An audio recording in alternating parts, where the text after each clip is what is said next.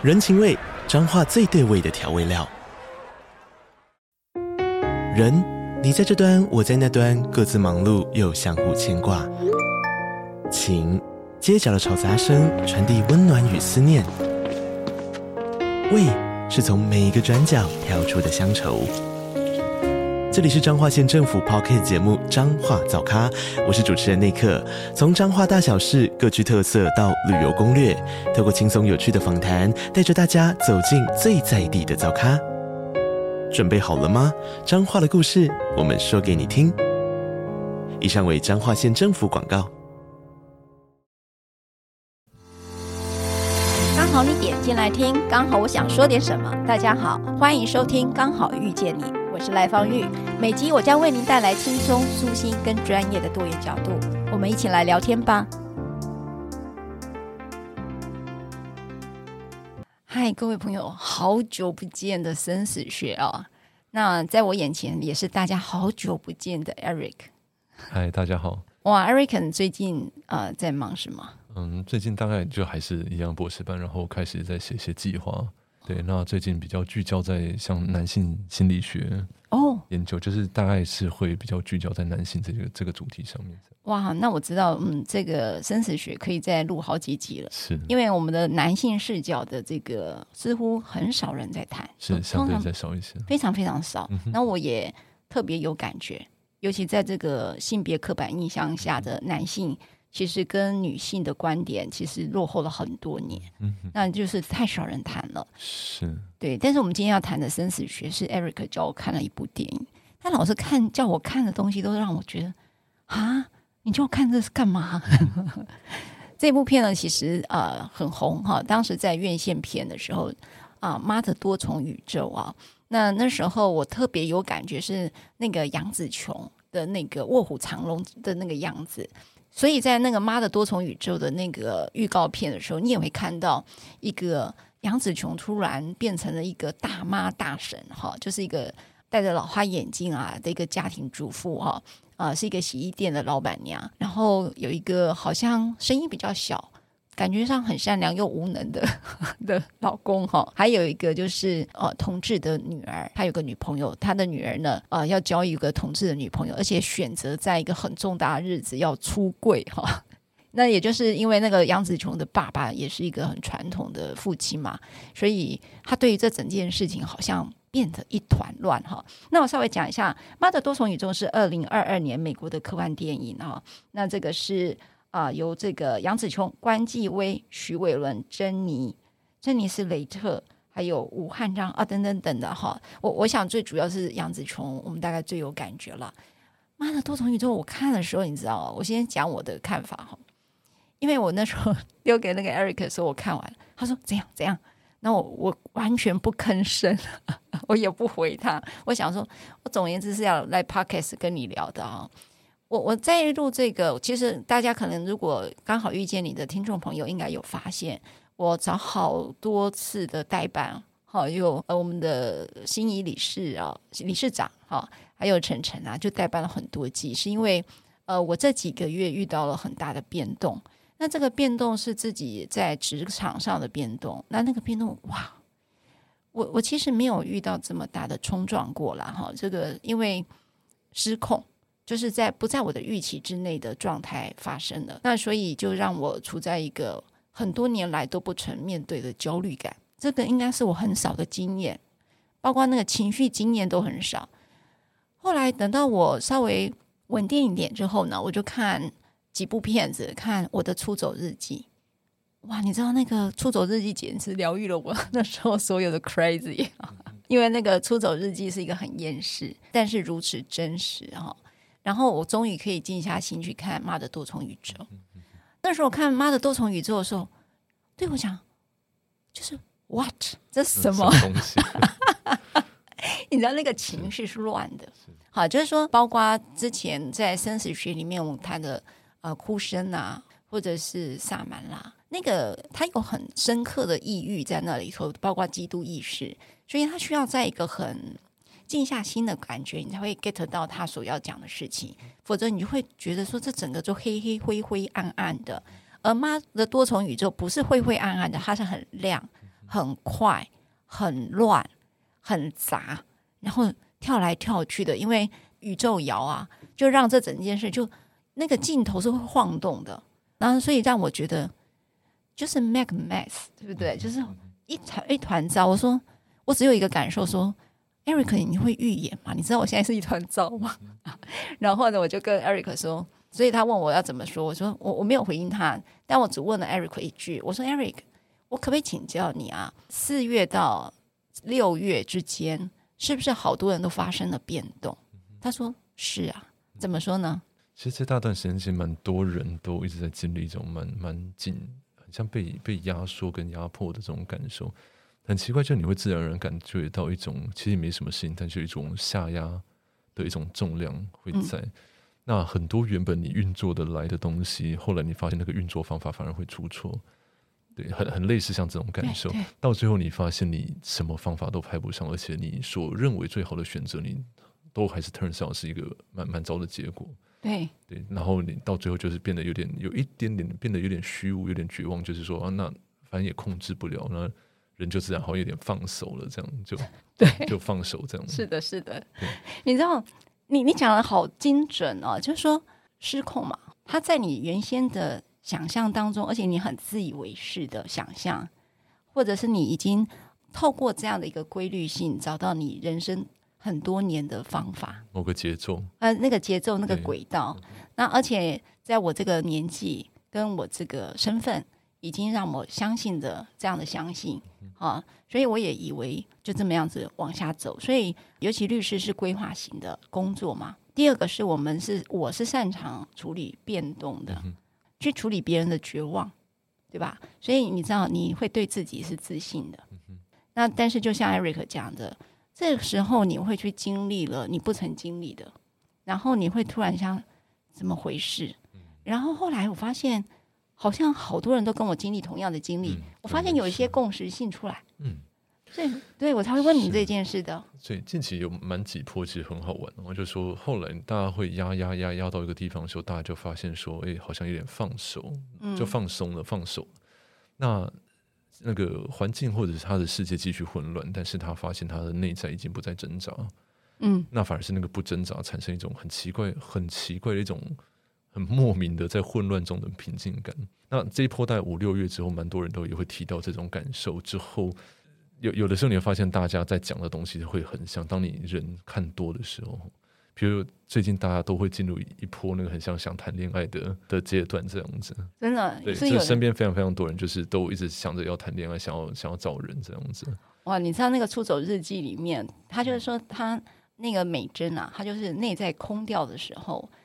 尤尤其那个大姐，还有那个美珍，如果大家有去看我的日记的话，你没看哦，她其实也在讲，就是说，当人空掉的时候，是需要谈谈恋爱的，所以他就叫那个巨先生男主角说：“你崇拜我吧。”也就意思说，我的这些啊、呃、厌世，我这些卤蛇呢，会透过一个人崇拜我，而全部都被填满了，所以就有很多人在这个时候谈恋爱。你看，谈恋爱是没错。对啊，所以你这是有关联的，真的是有关联的。是，所以那时候我有一个，当然走过这几个月啊，当然呃，我有个很深刻的感受，就是好像真的有一些宇宙有一点，有一些原则在那里，一些流动，或者就是大家都是你爱与不爱，你就是在那个里面这样。对，对就是不管你会不会靠近他，他就会在那里；不管你不想要接触他，看见他，他还是会来到你眼前的。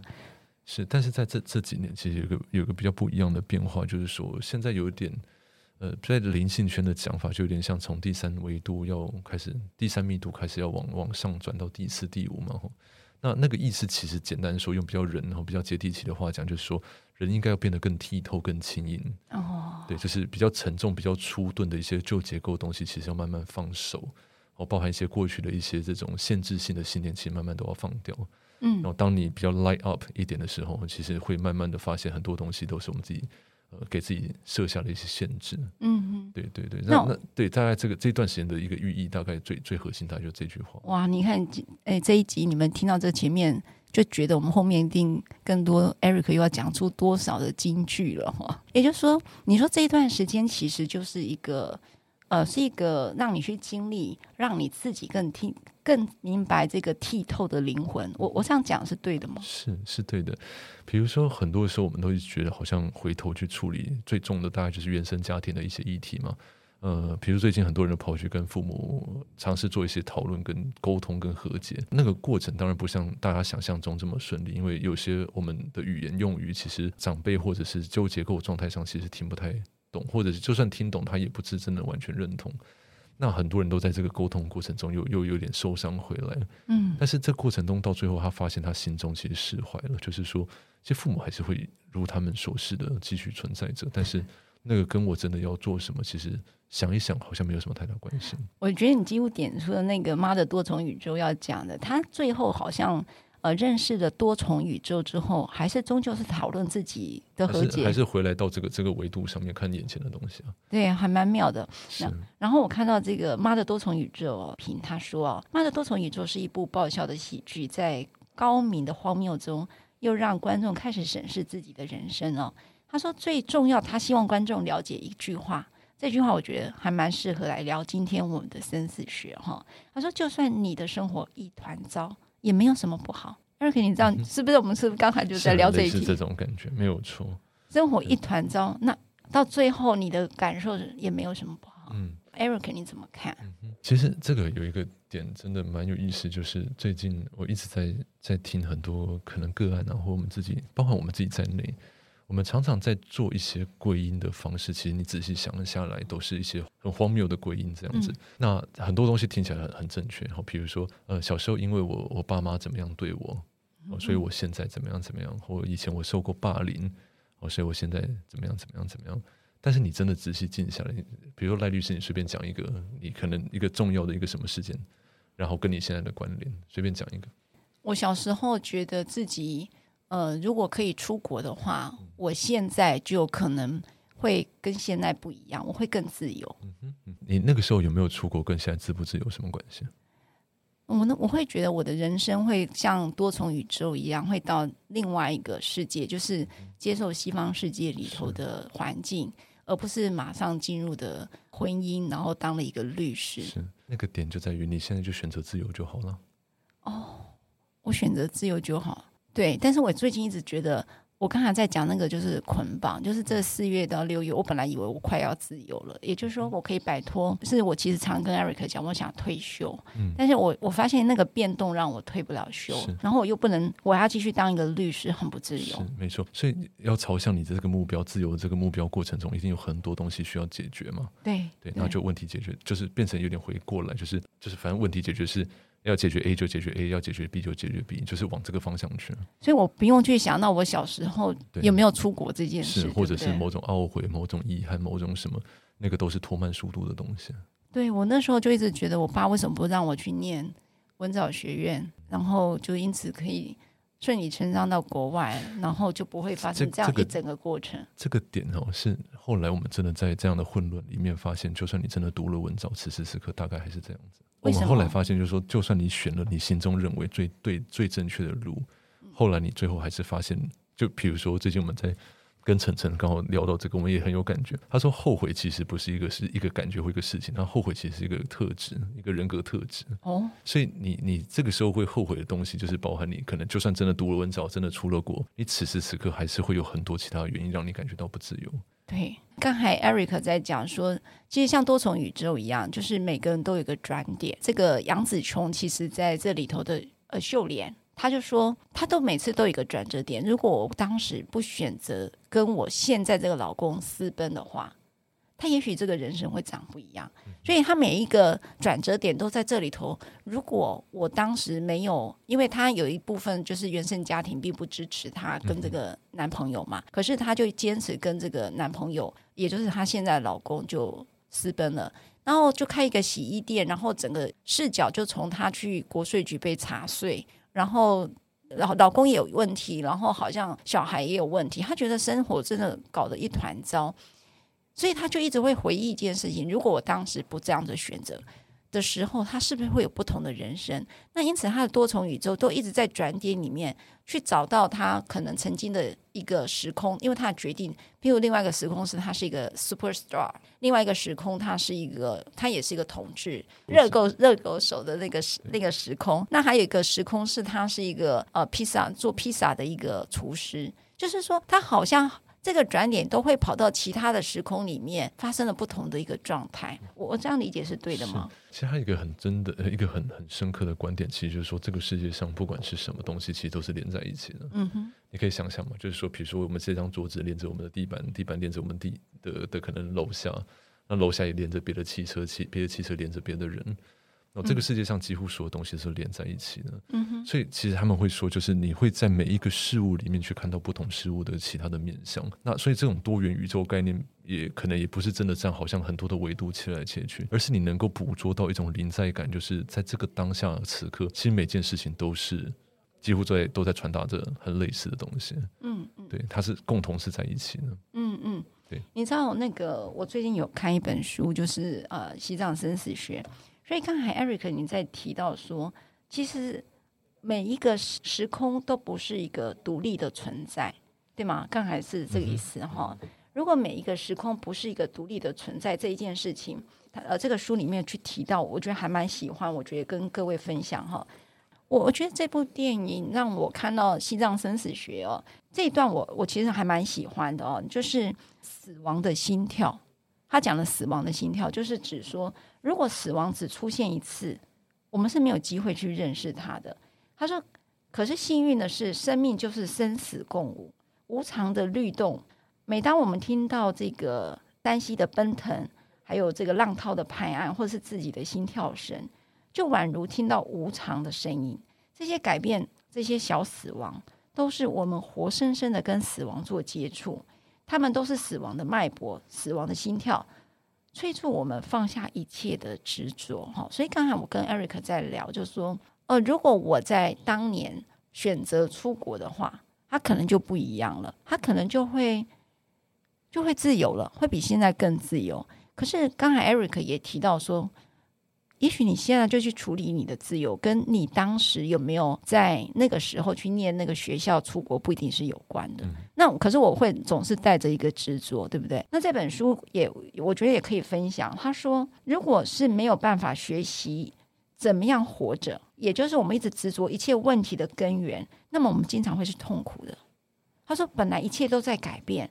但是我们还是死命的执着，我们是害怕放下的。事实上，害怕生活，就是因为学习生活就是要学习放下。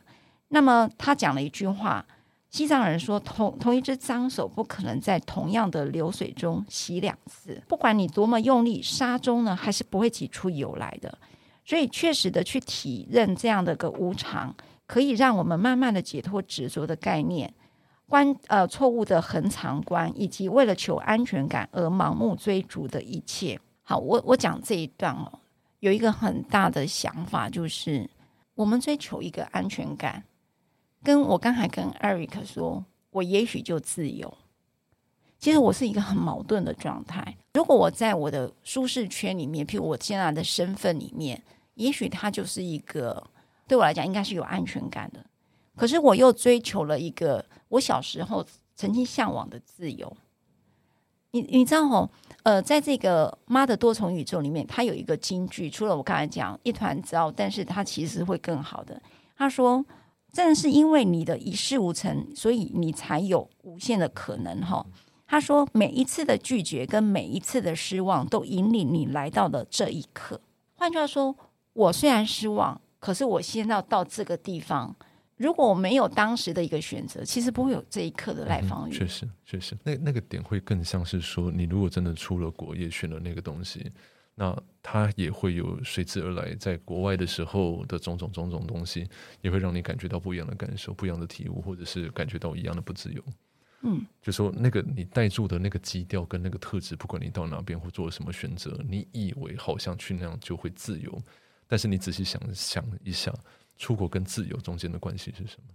嗯，其实中间某个程度真的没有什么太大的关联，没有太大关联，没有什么太大的关联。对，好，那刚才 Eric 其实我我要整理的意思是说、嗯、Eric 刚才又讲了一个，就是好像每一件事情它是呃不是独立存在的，它是一个相关联性的。是。刚才讲到一个网络，是。对不对？对。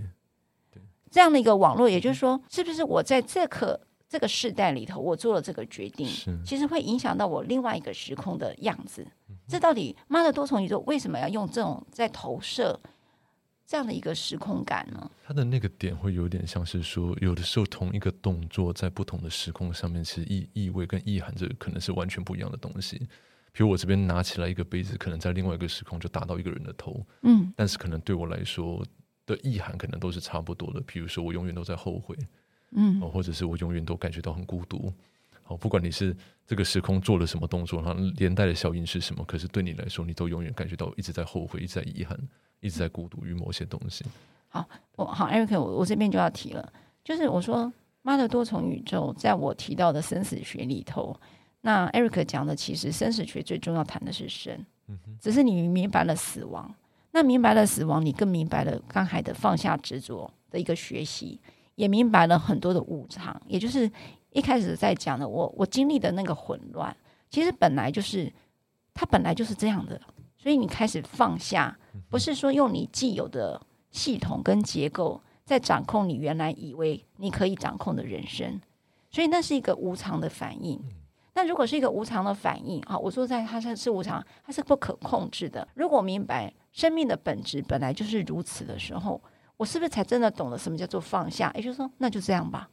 有就想说会得到那一刻的平静。是，这我我我今天早上刚好也看到这一篇，就刚好刚好也是说，其实我们常在讲无常，其实是一个一个 misunderstood，然后就是说我们一直把它想的是一个很很像有一点略带负面的意涵嘛，就哦有人过世了很无常这样子，但是那个无常真的意思是指说所有东西都在变动，嗯哦就跟水一样，它其实它的那个水的特性其实就是说它它不会有同一个一个样貌再再次出现这样子。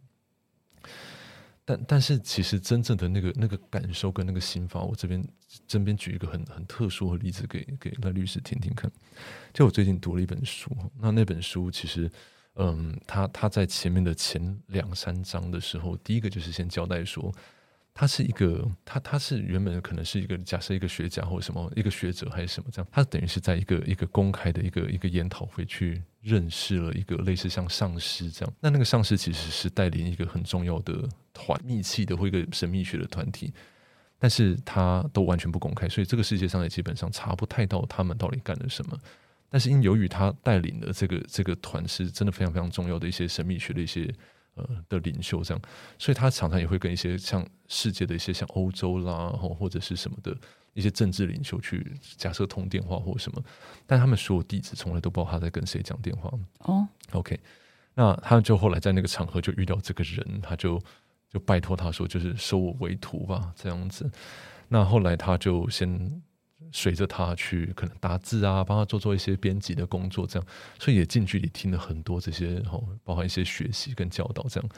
但是这种神秘学里面，他们很重要，就是讲说一定要入门，嗯，你要入门去修了真的比较比较高的一些法门或一些东西，你才真的是开始算入门者，你的一些意识状态上才会被哦这些神秘学上面去做一种调整这样。但他每次去求这个师傅说：“哎，你能不能教我这些秘法的时候？”他说还不行。他说，因为你没有入世，取得社会上的成功，你也还没有结过婚，所以因为你没有种种这种这种磨磨练，或者是这种取得社会上的成功，所以你还有点太心智状态，可能还没有办法去承受这些秘法相关的东西。那即便你有很多的这些很呃 talent 哦，这种很很很能够理解，但是可能还来不及，还还不够，还不够，这样再等等，再等等。那那个过程中，就是说，好像那个整个团里面也都会有人有点勾心斗角，然后就是一直要抢那个他旁边那种打字的位置，因为可以最近最亲近这个师傅嘛。他有一天就是后来就是这个一直要跟他抢位置，这个人就跟他比打那个逐字稿啊，他们就打打打打打打打，然后后来就发现说他他自己这个人自己真的就输掉了。后来他就是默默的，他师傅也常常就很像，还是会跟他讲一句话说。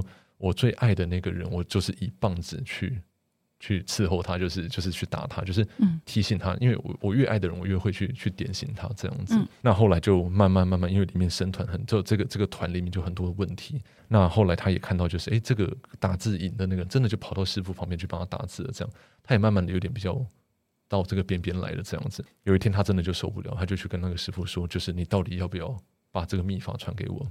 他说啊，好吧，那我们总是要给他一次机会。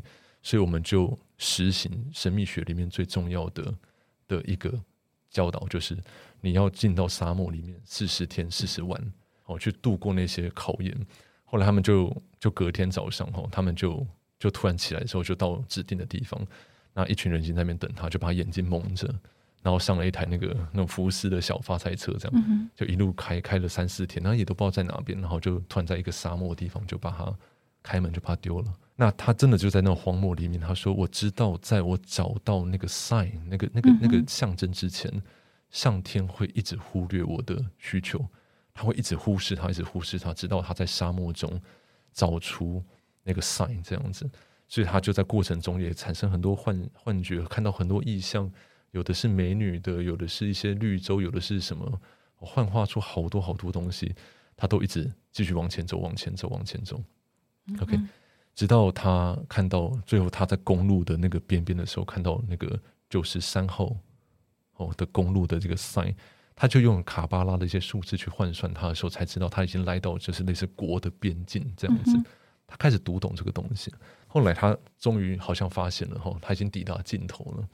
后来他好像也也就来到了像拉斯维加斯这种地方，他就开始在赌城里面找了好多的数字，好多的东西来看。然后就开始读懂好多好多好多讯息。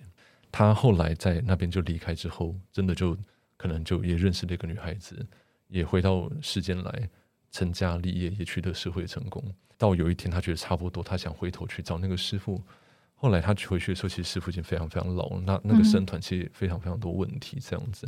师傅看到他就很开心，就引引他回来。那就终于他等于就是有取得社会成就，然后也有。呃，结婚，所以他能够去修习这个秘法了。嗯、所以隔天早上起来，他就被一群人带到师傅面前。是，结果师傅穿着全身那种皮装，那种那种很像豹皮的装，然后马上开始就很开心，看到他就终于要传承给他，开始传承给他，大概十六、十七个小时的秘法的教导，这样教完之后，他是他等于是跪着，师傅等于就是由上往下很开心的这样抱住他，这样他说：“我真的不知道多久多久。”他那个身体的重量已经到我快要承受不住的时候，旁边的人一直都在 whisper 说要讲那个最恶毒的那个发誓，什么意思？就是说你你不能去透露神秘学里面的任何内容，不然我会遭受非常非常大。你要赶快发誓，已经学会了嘛？嗯嗯，赶快发誓。就师傅一直无动于衷，就发现师傅死在他的怀里。哦，就是。跪，他这是跪姿，然后师傅由上往下，就死在他的怀里这样子，所以大家就傻眼，就是有一个人学会了所有最重要的秘法之后，没有发最毒的事，是，所以他就讲说，他其实不要忘了，他说老天在这个时候把师傅收走，是，然后一定有一个意涵嘛，对，不要忘了我是没有发誓的人，所以很多神秘学的人都会用隐晦的故事，甚至还改变他的名字，是，就讲的很含糊，是，他说，但是不要忘了我是没有发誓的人。哇！所以他可以写出很多很真实的东西，所以他就写了一段这样他入门这个神秘学的经历。是。OK，他的书进到第二章，对，他说这一切都是假的，他说这一切都是我自己想尽办法杜撰杜出来的东西。是。对，为什么？他说你你仔细去感受这个东西的时候，你会发现你会得到一种很奇怪在灵性上的自由感。对。他说：“我尝试用一种伪经的方式，嗯哼，假的经典，嗯哼，去跟你说很真实的东西，嗯哼。但是你看，你刚刚在听的过程中，其实你好像也会听出一些深意，对，听出一些很重要的东西，对。但他就直接告诉你说，所有东西都是他杜撰出来的。他最终为什么要这么做呢？他就说，如果你真的很想入我们这个门，我这边就直接印给你，哦，你就印出来吧。就说好好好，就比如说我们在某叉叉学院哦，艾瑞克学院。”哦，颁发你那个赖芳玉，就是哦，已经成为就好棒棒的那个，然后就是特指认证什么东西，你就印下来吧。对，他说我们完全不会在意这种事情，就是说你已经是一个入门者，你不应该在意这种事情。是，他的意思就是在讲说，你有没有发现很多这种东西其实根本一点都不重要，嗯哼，都是我们想象出来的，但是不代表想象出来的东西没有作用啊。所以他就在讲说，这么重要的神秘学的教法，他已经抓到那个核心的精髓的心法。他不管用伪经跟假的跟故事的形式讲给你听，是。他那个心法还是存在着，是是，所以他就回避掉了那个不能直接传真实的问题，他就用一种完全几乎像杜撰跟假的的伪经的方式跟你讲真实的东西。所以，Eric，这个我可不可以做一个连接？嗯、当我在谈一个，不管我讲妈的多重宇宙哈。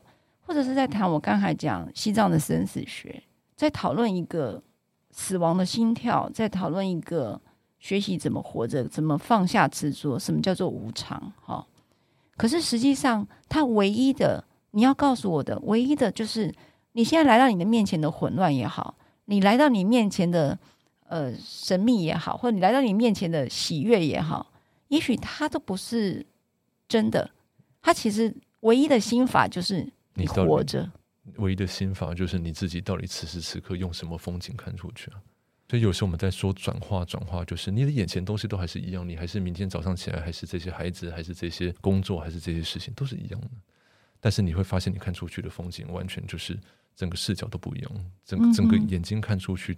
对你产生出来的意意味跟意涵都转化过来了。嗯哼，嗯哼，那什么意思？就是我刚为什么会举这么长的例子讲？就是说，其实外在发生什么事情，有的时候某个程度真的没有那么那么重要。嗯，而重要的是你自己抓住的那个抓准的那个心法到底是什么东西。你即便用一个假的经典的方式，你都可以传递非常非常真实的真理。嗯，是是是。如果在这个节目的最后呢？呃，我我跟跟各位听众朋友，你们一定会觉得我们没有讲完，是因为我们还会有下一集哦，也是用妈的多重宇宙来谈我们的生死学。那么原因没有别的，就是它突破了你原来的框架，你对时间的想象，你对宇宙的想象。我举例来讲，呃，我们可能如果你最常听的就是前世今生，好像仿佛时间流是直的往前走的，所以你会有前世嘛。可是实际上，如果它是一个多重宇宇宙，它的时间点跟你的前世今生的那个那个，好像那个序号不太一样，对吧？顺序不太一样啊。那当然，它就突破你原来我们可能自己想象中的宇宙观。可能我们本来觉得肉身死了就是死了嘛，这是我们对死亡的理解。所以我们在法律上也好，在医学上对死亡都有了判定，对，都是都是你的你的身体的生命到底是用脑死说呢，还是心跳说呢？我们在法律上啦，在。呃，认定这个定义的时候，那当然医学上也有他们死亡的定义。可是，在宗教里头，对死亡的定义会又是什么？那么，如果当妈的多重宇宙它是存在着啊，那么似乎你也看不到死亡的节点是指什么？啊，因为你就在各时空跳来跳去的嘛。是，其实那个那个关键里面，其实他们一直在讲一个东西，就是当你真的理解了这么多东西之后，人很容易变得虚无。是，当你看到真理跟最后，就是你真的把很多东西看透，人其实会变得虚无。这样，嗯，那你选择虚无的时候，就是什么都可以，也什么都不行。嗯，对，就是后来就变得有点像他女儿的那个角色嘛，对不对？对对。但到后来，你发现它里面其实还是有基督意识的的存在。哦，对，真的吗？嗯，那我们下一集要来谈，嗯，到底妈的多重宇宙跟基督意识有什么关？你知道，我们我跟 Eric 聊啊，总是。他其实我们在录这个 podcast 之前，我们聊很多，但是我现在一个字都还没让他谈到他本来想谈的，是因为我觉得，呃，我觉得妈的多重宇宙有很多很丰富的这个呃生命议题在里头。那所以我也本来想要试图用这个西藏生死学来跟 Eric 聊，我们对于这生死的观点是什么？那当然，Eric 他最近又有新的心法，他刚才讲了，他从好多的学习里头，他有。此时此刻的他又有不同的心法，那他告诉我，妈的多重宇宙跟基督意识有关，我还蛮讶异的。我们下一集再聊。如果你喜欢我分享的内容，欢迎订阅。想请我喝杯咖啡，欢迎打赏，我们会全数捐给儿少全新会。如果你想要更了解儿少全新会，在每集详细内容都会有介绍。大家下次刚好遇见时，我们再来聊天喽，拜拜。